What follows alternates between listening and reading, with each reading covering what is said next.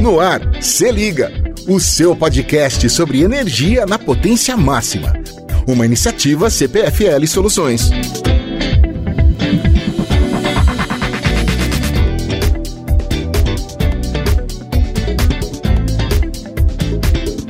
Eu sou a Márcia Mantovani da CPFL Soluções e quero te convidar para participar de mais um episódio do nosso podcast O Se Liga. Hoje o nosso papo é sobre inovação.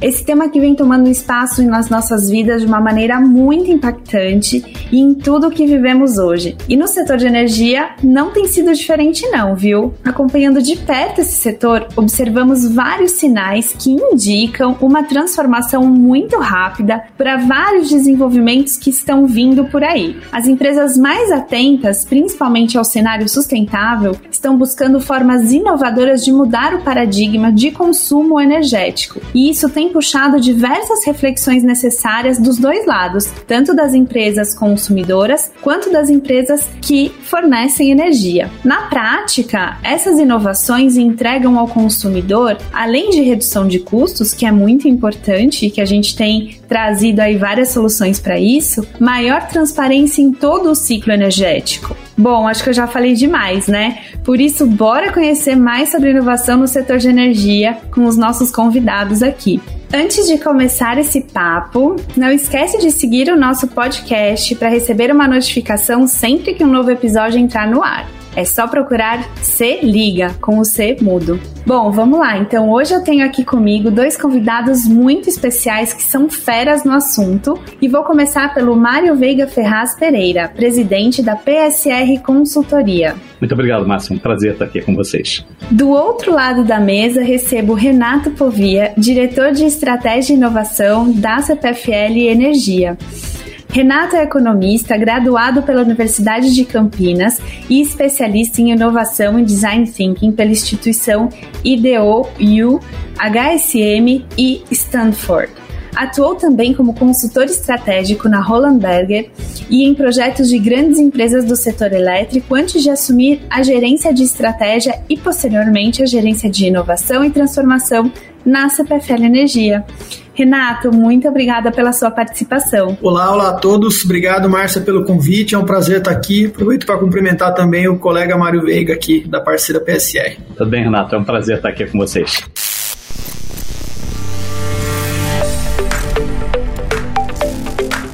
Bom, vamos lá então, falar desse tema de inovação no setor. Eu sei que vocês têm muita coisa para compartilhar aqui com os nossos ouvintes, né?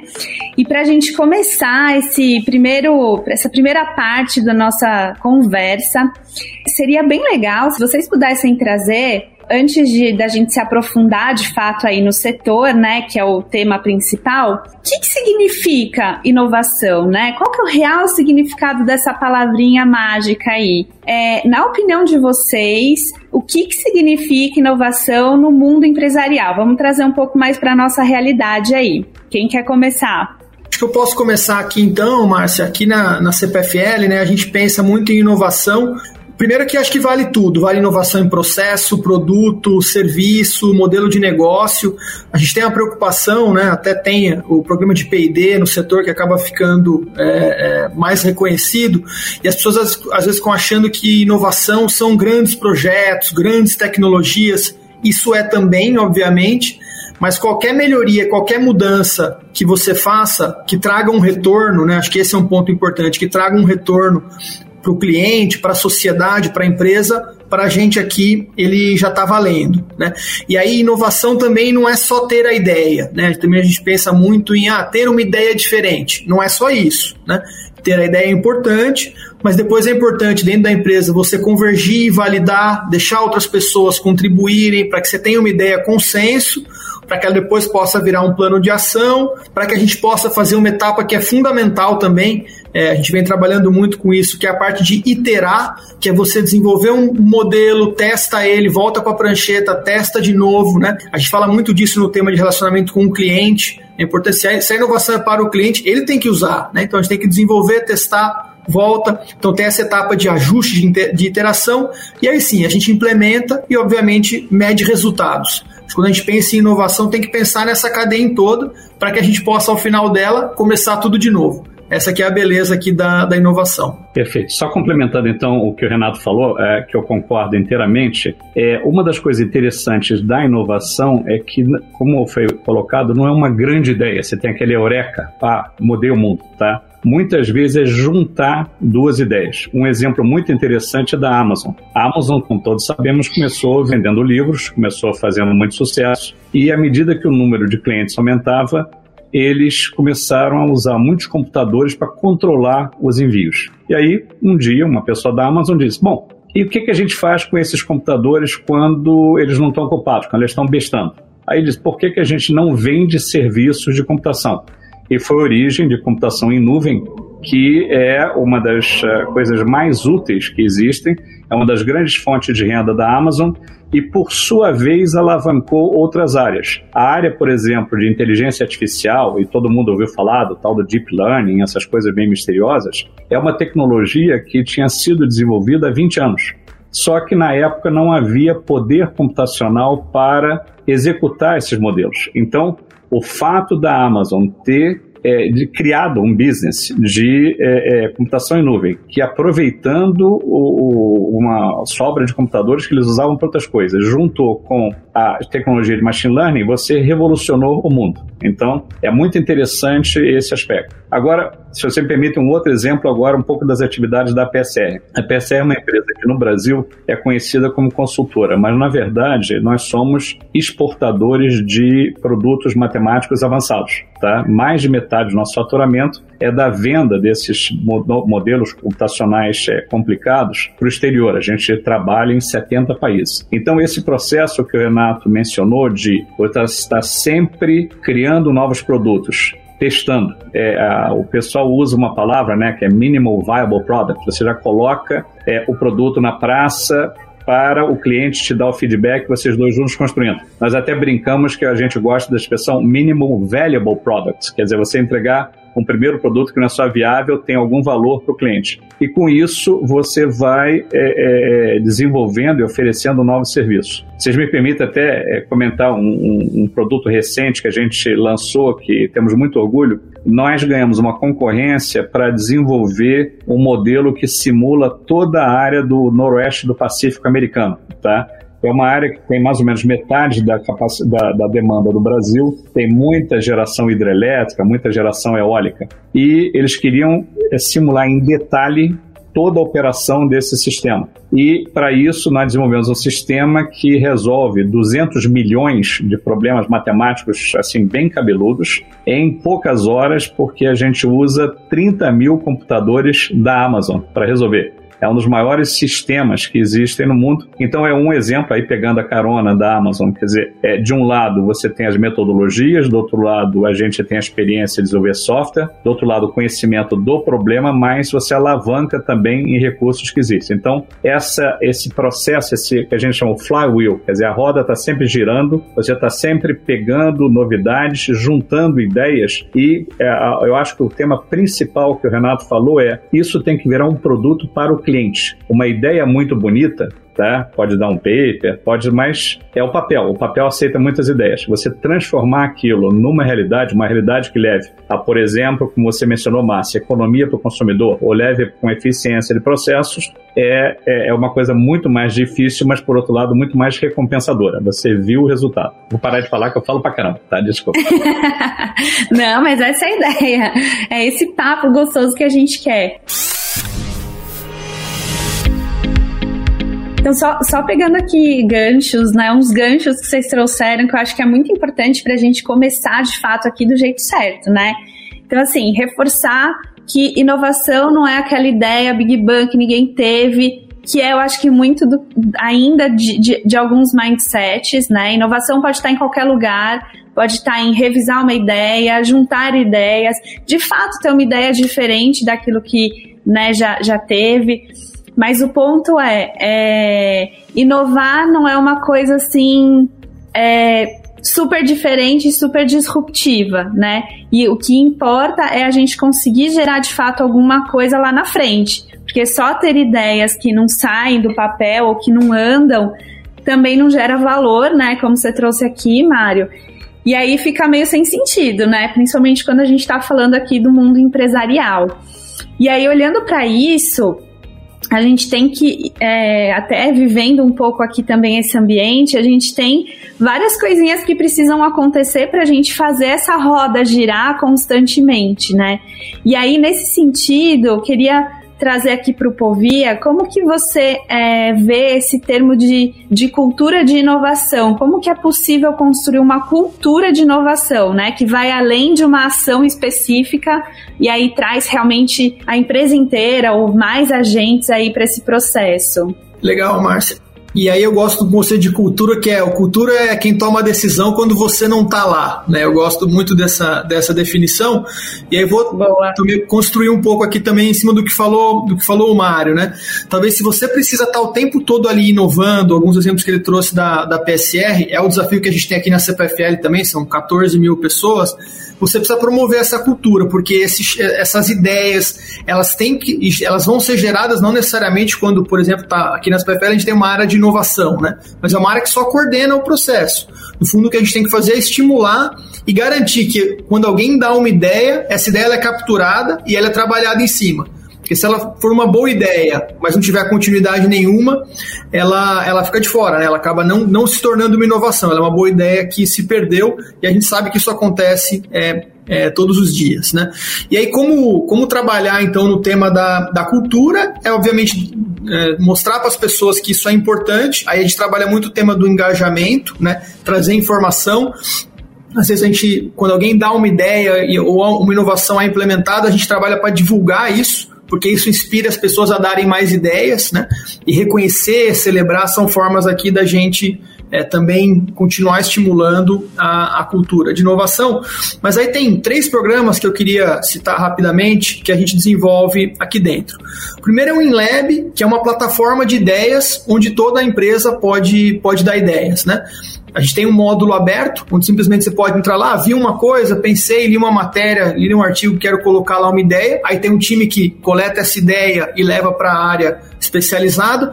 Mas mais recentemente a gente está trabalhando com alguns desafios. Então a gente define um desafio e coloca. Né? Por exemplo, agora eh, está em andamento um desafio para reduzir o DEC, né? reduzir a duração da interrupção de energia quando ela acontece, melhorando também a experiência do cliente. Que aí são duas, são duas coisas. Uma é a energia voltar rápido, outra é você informar melhor o cliente e dar para ele uma, um melhor atendimento, né? Ainda que a energia, é, é, enfim, esteja sem energia, mas que ele tenha essa informação, que ele esteja sabendo. E no segundo semestre a gente vai lançar um desafio específico para atendimento do cliente. Aí aqui sim, aqui a gente tem todos os nossos 14 mil é, colaboradores aqui são clientes em algum lugar. É cliente do banco, é cliente do enfim, de qualquer empresa, de qualquer indústria que seja, e podem dar ideias aqui para atendimento. Então, é esse tipo de coisa que a gente quer, quer capturar. Um segundo programa que a gente tem é para trabalhar com startups.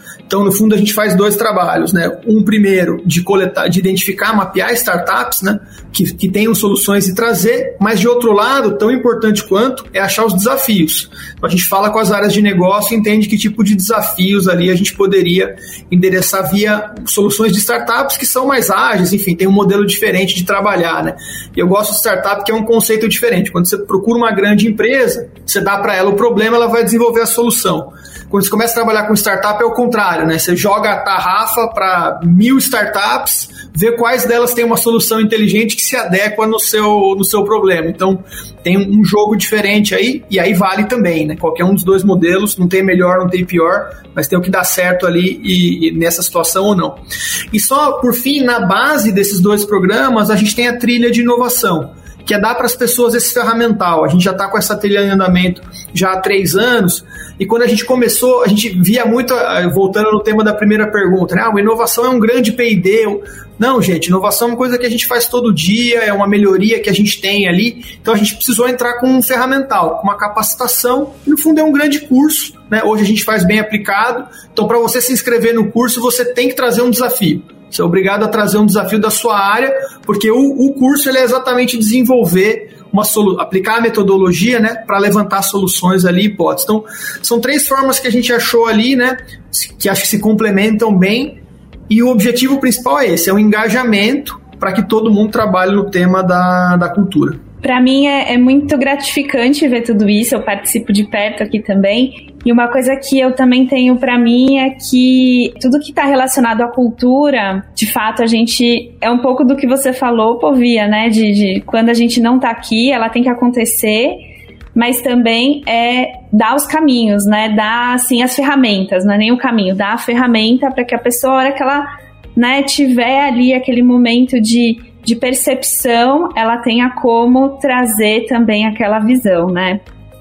Deixa, deixa eu complementar um tema só que eu esqueci, Márcia, que é claro, super importante. Claro reconhecimento no final. Acho que não tem Boa. nada pior do que alguém se engajar, dar uma ideia com aquela sensação, ah, ninguém me ouviu, ou a minha ideia não foi valorizada, sabe? Eu acho que dar uma resposta, dar o reconhecimento são formas assim ótimas porque daí gera aquela coisa de um virar para o outro e falar: oh, eu dei uma ideia lá, recebi aqui um retorno, a minha ideia foi implementada, foi avaliada. Isso estimula as pessoas, sabe? E esse engajamento é fundamental. Com certeza, com certeza. Em, em todas as coisas, né? A gente quer ser reconhecido. E eu acho que aqui, quando é algo voluntário ainda, acho que esse sentimento fica um pouco mais forte.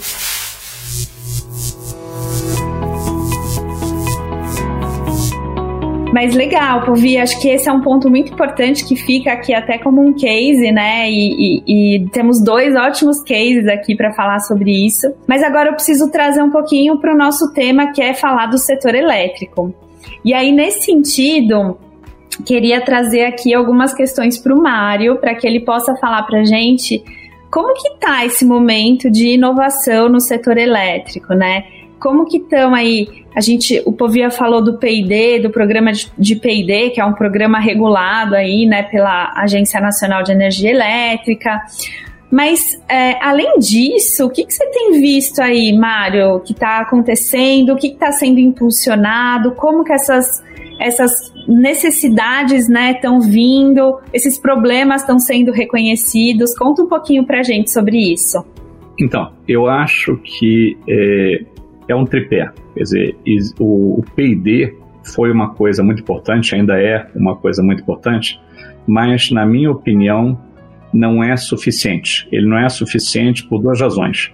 Primeiro, porque, digamos, os temas de PD eles são é, muitas vezes é, dirigidos, eles não respondem é, assim de maneira orgânica às necessidades das empresas. Segundo, é, muito, muito poucos PIDs viraram produtos. Tá? Então, acho que a gente pode melhorar muito, precisa melhorar muito a ligação entre uma universidade, uma agência desenvolver uma pesquisa e essa pesquisa virar realidade. E isso está ligado ao que o Renato falou, tá? De é, não é só você fazer uma ideia bonita, fazer um modelo bonito. Esse negócio tem que, em última análise, ir para o cliente. Uma terceira coisa, opinião pessoal, eu acho que os P&Ds demoram muito tá? A gente está sempre em campanha para que os paydays tenham um ano e meio, tá? Que eu digo que é, se você tem quatro anos para, o ser humano é assim, quatro anos para resolver, você vai para a praia durante três anos e meio e depois fica desesperado resolvendo. Eu acho que você ter projetos eh, de pesquisa mais eh, apertados é uma coisa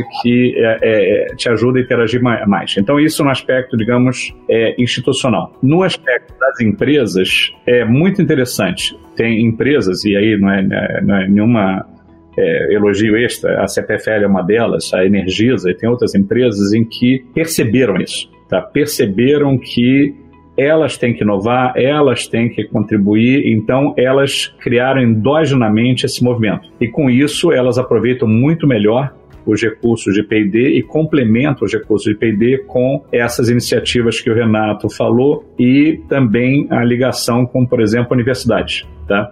Outras empresas ainda estão um pouco é, na base do reativo, né? Então, por exemplo, essas empresas muitas vezes ah, tem que gastar o dinheiro do P&D. Eu fico maluco com isso, né? Então aí ah, vamos aproveitar e comprar esse equipamento para testar. O objetivo não é esse.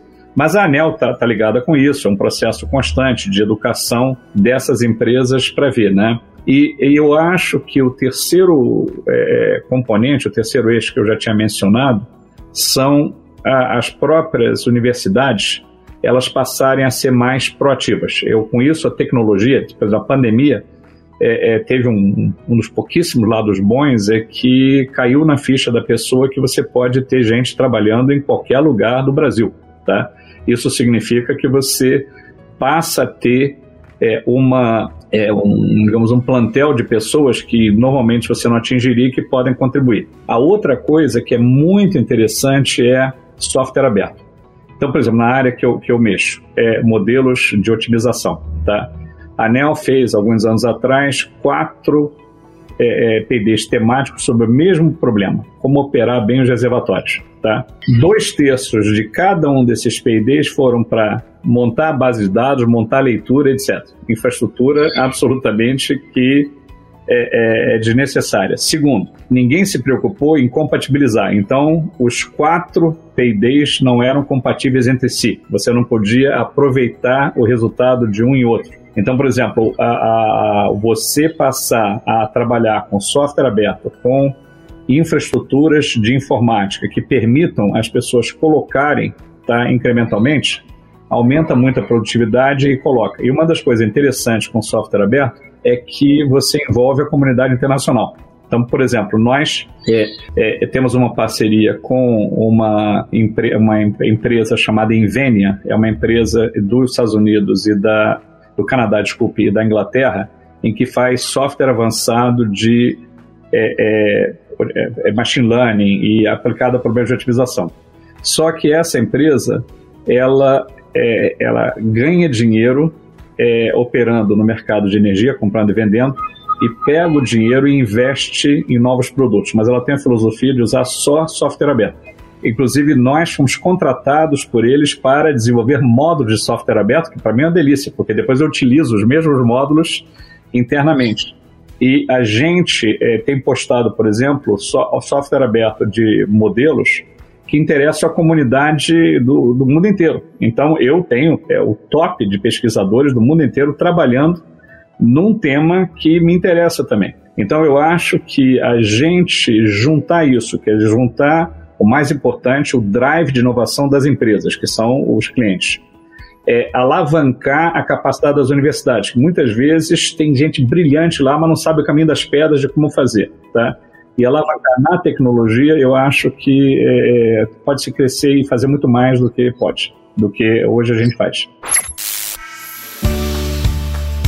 E aí, só é, complementando aqui essa sua, essa sua fala, é, eu, eu, tenho visto que tem dois temas que estão, assim, é, sendo falados bastante, né, para de evolução aí do setor, até com talvez um, uma tempestividade mais atual, que é a mobilidade elétrica e as cidades inteligentes.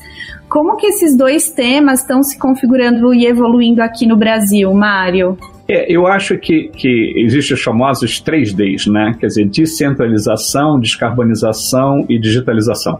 Tá? Uhum. Descarbonização está muito ligada à primeira onda que teve no Brasil, que é a inserção de renováveis. Quer dizer, você é, eólica foi uma coisa fantástica no Brasil. Depois, é, primeiro, na verdade, foi biomassa, depois eólica, depois solar.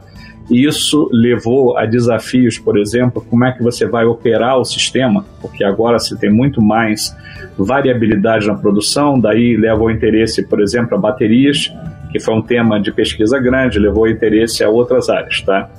Então, eu acho que nós estamos numa fase de consolidação, embora tenha muitos desafios ainda, da parte de renováveis, tá? A segunda onda é de centralização, basicamente geração distribuída. Todos sabemos que está crescendo exponencialmente a geração distribuída. Hoje acho que tem alguma coisa com 6 mil megawatts e você está falando em ter, daqui a poucos anos, 20 mil megawatts de geração distribuída, coisa para burro, tá? Inclusive, nós estamos até num projeto financiado pela agência é, de fomento alemã GIZ, com a EPE e com o MS para modelar em conjunto a, o sistema de alta tensão, que tem os geradores tradicionais, hidrelétricas e termoelétricas, e a geração distribuída. Essa geração distribuída cria é, desafios e oportunidades incríveis. Você pode, por exemplo, passar a, a distribuidora agora, primeiro tem que, a, a, dor de cabeça, né, gerir o fato da demanda agora dela variar para caramba, tá? Por outro lado, você tem a oportunidade de oferecer serviços de redução de demanda, tá? Então, é, o, o consumidor vai passar a ser um elemento muito mais ativo. Até ele tem um apelido, prosumidor, né? Que ele ao mesmo tempo produz e consome e vai ser o responsável, tendo baterias dentro de casa, por é, ajuste na demanda. E aí a terceira é, é, componente disso é a digitalização. Então, por exemplo, é, nós estamos a, a, alguns minutos antes de entrar nesse papo, tá, eu estava com uma, um projeto que a gente está analisando com a Câmara de Comercialização de você fazer tokens de produção de energia verde horários. Quer dizer, você tem uma eólica, eu emito naquele momento um token, tá? vai para o mercado, as pessoas que querem um token daquele verde produzido quentinho na hora, tá? É, é, a pessoa compra então por exemplo, uma empresa que quer mostrar que está é, limpando a sua matriz, ela tem uma certificação muito mais concreta do que as antigas certificações, que era pela geração média, esse negócio. Aí você usa blockchain, utiliza uma série de tecnologias e a parte de digitalização é o mundo, né? Eu costumo brincar que os grandes concorrentes das distribuidoras não vão ser outras empresas tradicionais, vai ser a Amazon, vai ser o Google, que estão do outro lado, da, eles conhecem tudo de você, né? As Alexas sabem tudo de você, os Nest, os termostatos sabem tudo de você, e isso daí cria um universo de coisas que você pode fazer. Então, isso, e agora a parte de mobilidade elétrica, eu não esqueci, tá? É, é, é uma em que eu acho que a evolução no Brasil vai ser um pouquinho diferente da evolução do resto do mundo, pelo seguinte: o Brasil já tem tá, uma maneira de produzir mobilidade limpa, que é o programa do etanol, tá certo? Então, como você sabe, todos os nossos carros são flex, e mesmo quando você usa gasolina, tem 30% de etanol.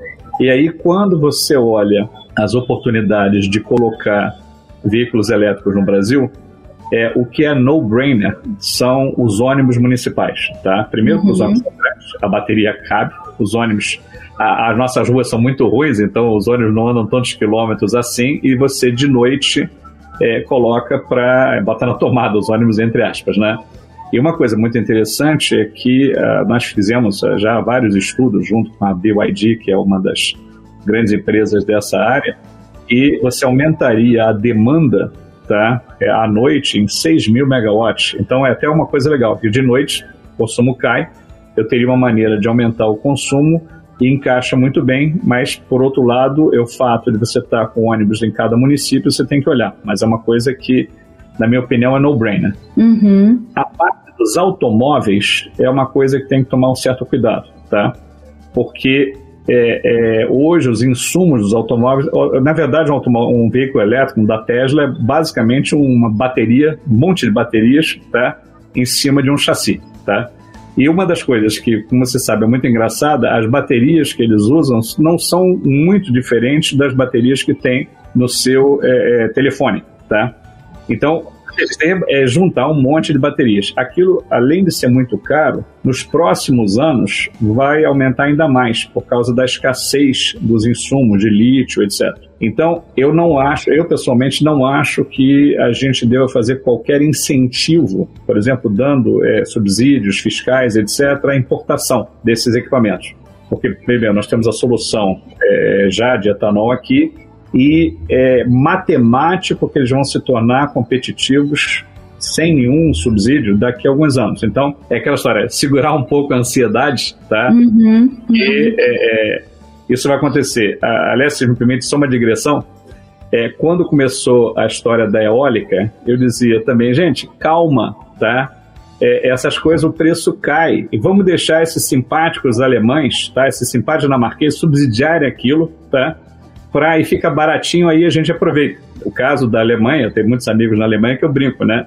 É incrível como o país mais nublado da Europa foi o que investiu mais em solar. Maravilha, tá? Os 200 bilhões de euros que eles usaram, a gente se beneficia. A mesma coisa, a Dinamarca é, investiu a beça em eólica, a gente se beneficia. Então, é, é, eu digo, calma, porque é, a gente pode alavancar nos investimentos que esses países fazem e aproveitar justamente quando são baratos. Né? Eu sou pão duro e eu gosto de coisas que fiquem baratas e esse processo. Então, a, a, é por isso que eu acho que mobilidade elétrica tem que segurar. Claro que o Tesla é uma coisa divertidíssima, etc., tá?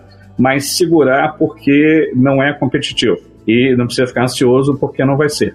Tá? É, vai ser é, certamente daqui a um tempo. Agora, é, é, então, quando entrar, e é claro que a gente já simula quando faz simulações de distribuidores, etc., cria também oportunidades muito grandes. Você passa a ter baterias em rodinhas, né, que andam para tudo quanto é lado, e isso dá também uma possibilidade. Mas é, eu acho que, é, em resumo, ônibus é para ontem, tá? É uma coisa que, inclusive, o nosso diesel é muito contaminador, então você mata, resolve vários problemas ao mesmo tempo, tá? Veículos leves, daqui a pouco, aqueles veículos de, de transporte, etc., também são mais o, o Teslazinho, etc. Se a pessoa quiser pagar o extra, tudo bem, mas eu não acho que a, a, seja o melhor uso de incentivos e subsídios. Uhum. Muito bom saber que as coisas estão evoluindo. Acho que essa é uma super curiosidade aqui que todo mundo tem, né? Aqui na CPFL a gente também tem várias coisas trabalhando nesse sentido. E eu sei que o pessoal fica super curioso. Até recentemente eu dirigi um carro elétrico muito legal mas é, ainda está um pouquinho fora aí do meu budget. Não, eu, eu, me lembro, eu, é, você me desculpa interromper, quer dizer, a, a, gente trabalha com a CPFL há 25 anos, né? Eu me lembro quando chegaram os primeiros carros elétricos. ah, que demais. Eu estava na apresentação da CPFL, estava, acho que o Paulo César estava naquela, todo orgulhoso, cheio de carrinho elétrico lá. Imagino. Não, é muito legal, né? E você tá ali, você fala, caramba, o futuro tá aqui do meu lado, né? Então dá uma sensação, assim, muito boa. É, mas você até porque é uma coisa engraçada, né? Você é. sabe que os primeiros carros, o Henry Ford, o primeiro uhum. carro que ele fez foi elétrico, né? Tem fotos da mulher do Henry Ford dirigindo um carro elétrico. É, é, e a razão porque se tinha carro elétrico é porque não tinha combustível. Naquela época, é, é, a quantidade de petróleo no mundo era muito pequena. Não passava pela cabeça de ninguém que petróleo pudesse ser combustível. Pouco depois foram descobertos os grandes campos de petróleo e aí houve a revolução e aí passou a ser um carro em gasolina. Mas isso é uma coisa interessante que os primeiros carros eram elétricos. Pois é, a gente está voltando no tempo para ir para frente do tempo, né?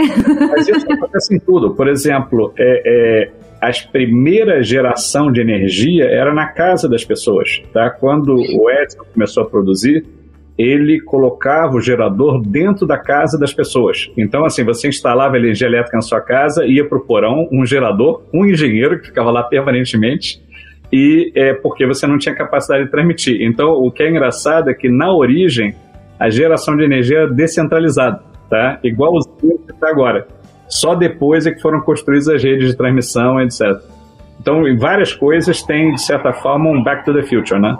É, e eu acho que aqui tem tudo a ver com o tema de inovação, que são esses ciclos que vão e voltam e que a gente renova baseado em é, novas possibilidades de coisas que estão aí no caminho, né? Exatamente, novas tecnologias, novas oportunidades. Quer dizer, as soluções sempre têm que ser compatíveis com os recursos e a organização de uma época. Uma coisa que podia fazer um sentido imenso alguns décadas atrás, não faz sentido agora, e vice-versa. E vice-versa. Você ia falar ah. alguma coisa, Povia? É, deixa eu quebrar um pouco, deixa eu entrar um pouquinho aqui também na, na conversa, pegar alguns ganchos que o, que o Mário foi colocando, só desse último, toda a revolução é, econômica, né, em geral, ela também é uma revolução energética, né? E, e acho que a gente está vivendo essa transformação aqui também. Mas deixa eu puxar só um, duas coisas que você comentou na sua fala lá no começo, Mário. GD, GD a gente está assim, bom, impressionado com a velocidade que cresce hoje, né, para o ano de 22 já metade da expansão da matriz brasileira já deve ser de GD. É uma coisa impressionante, assim. A gente, a gente entrou, é, a gente já, já colocou um giga, saiu uma matéria recente, subiu de 9 para 10 GB agora em 60 dias. É um negócio impressionante, assim, a velocidade que vai e a dificuldade de controle, você não sabe o tempo, quanto está gerando, tem a questão do consumo instantâneo que se perde, então é realmente uma revolução no setor. Outro ponto que eu queria reforçar aqui, você falou do, do projeto aqui com a, com a Câmara, de ver a, geração instantânea, né? Esse tema da certificação da energia verde, a princípio ele parece, ah, parece talvez um certo preciosismo, mas quando você começa a conversar, porque esse mercado hoje ele é voluntário, né? Quando ele passar a ser firme, obrigatório, né? A empresa tem que garantir que a, que a energia dela é, esse modelo de certificação instantâneo que você está é fundamental, né? Daqui a pouco você vai discutir exportar hidrogênio, ah, o hidrogênio tem que você tem que certificar que ele é verde, então esse modelo aí dos tokens ele, ele, é, ele é um dos elementos que sem ele o mercado não é, não deslancha, né? Concordo em gênero, número e grau, inclusive porque é, no início, como a gente sabe muito bem, apareceram várias certificações que são meio fake, né? Que é o nome de greenwash, lavar de verde. Então, e, e, e para que isso tenha credibilidade, você precisa efetivamente ter uma certificação. A mesma coisa ocorre com captura de carbono mesmo, que árvores é, chamada Nature-Based Solutions são a melhor maneira de fazer. O Brasil tem um potencial gigantesco, mas teve muita coisa mal feita, tá? Muita coisa que o camarada vendia depois numa, é, e, e é, é, é, fundamental até que você melhore, torne mais rígido, torne mais transparente essa certificação e aí as tecnologias de blockchain, etc., que são muito transparentes, muito auditáveis, são um componente fundamental, como o Renato estava falando. E custo baixo, né? Blockchain, custo baixíssimo. É, é. é, são as evoluções que virão aí, que a gente está de olho né? E é bom a gente poder fazer parte disso, né? Acho que essa é a parte mais legal aqui desse contexto.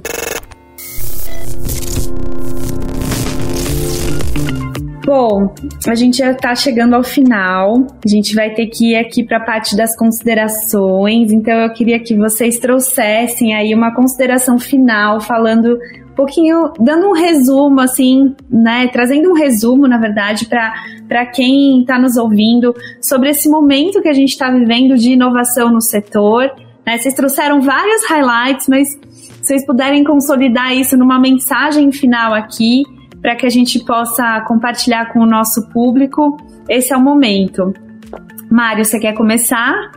Não, Renato. Renato, ah, tudo bem. Vamos lá, Renato. Bom, vamos lá então, Márcia. Acho que assim, é, a gente tocou em vários pontos aqui na, no, no trabalho, né? A gente tem, é, e a gente fez essa, deu essa aprofundada de organizar, porque tem muita coisa acontecendo. Então a gente começou o nosso até no, no processo de planejamento estratégico no ano passado. Quais são essas macro tendências? Aí vamos revisitar, a gente viu muito a questão dos 3Ds Falei, pessoal, vamos, vamos revisitar aqui também. A gente leu um monte de, bio, de biografia e chegou em cinco grandes macro, cinco macro tendências estruturantes. Né? Uma é de redes inteligentes, smart network, e a segunda é de digitalização.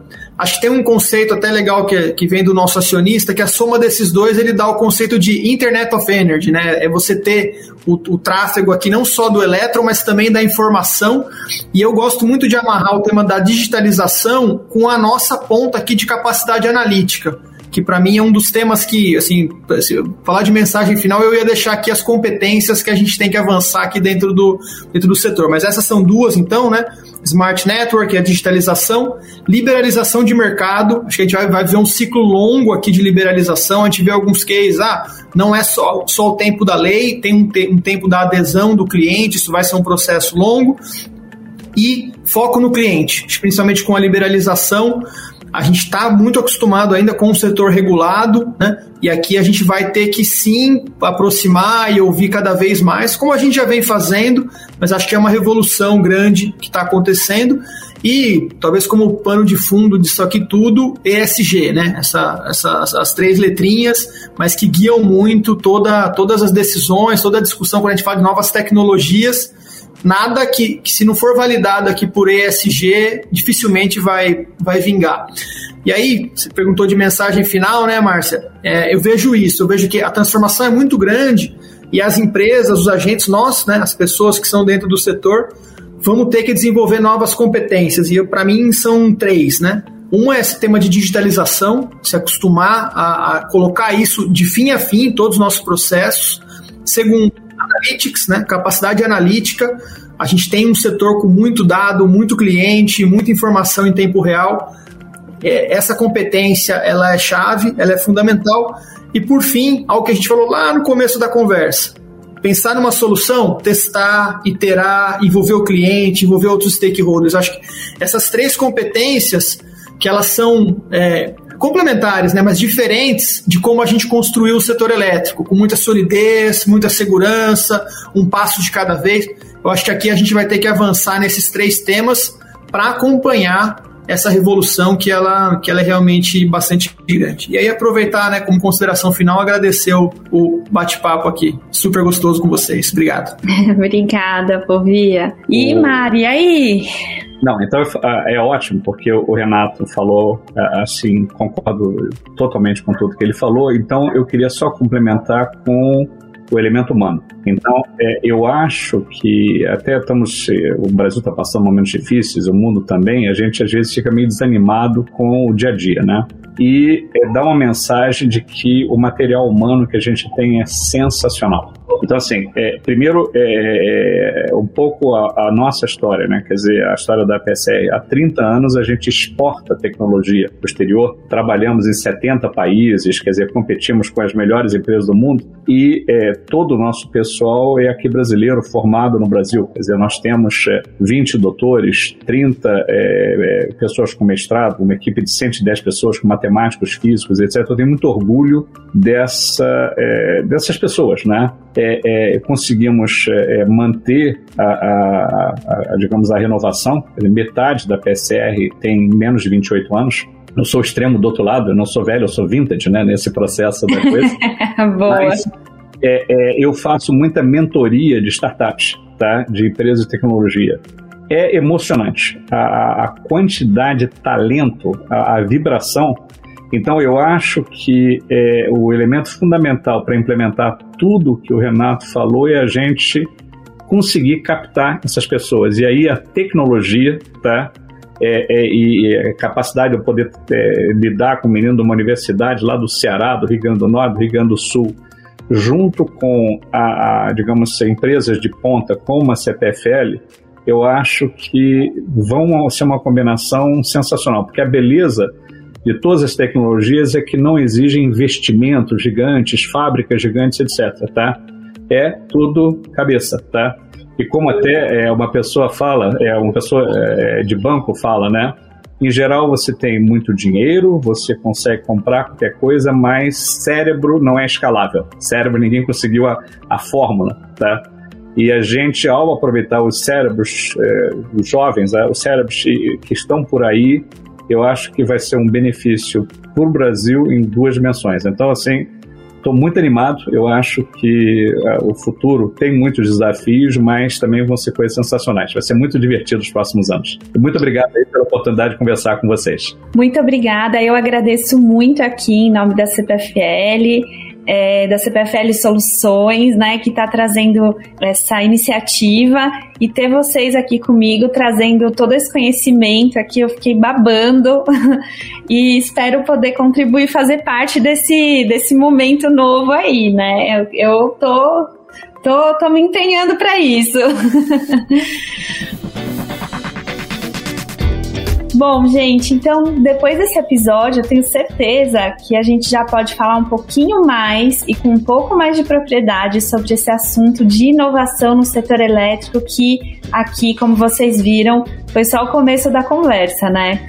Também com esses dois especialistas não tinha como ser diferente. É muita informação, é muito conhecimento, e aqui a gente vai ter que pensar num, numa próxima versão aqui desse episódio para a gente conseguir falar sobre tudo. Me conta o que você achou desse episódio, e ao final de cada dia a gente tem uma nova demanda e os desafios estão aí para a gente conseguir evoluir, crescer e se desenvolver. Então é isso aí, gente. Por hoje é só. Se você quiser saber mais sobre o setor elétrico, nos acompanhe aí nas nossas redes, no nosso blog, no podcast, que você vai ter muita informação e vai aprender um pouquinho com a gente também, é isso que eu espero. Eu sou a Márcia Mantovani e muito obrigada por me acompanhar em mais um episódio. Até mais! CPFL Soluções apresentou Se Liga o seu podcast sobre energia na potência máxima.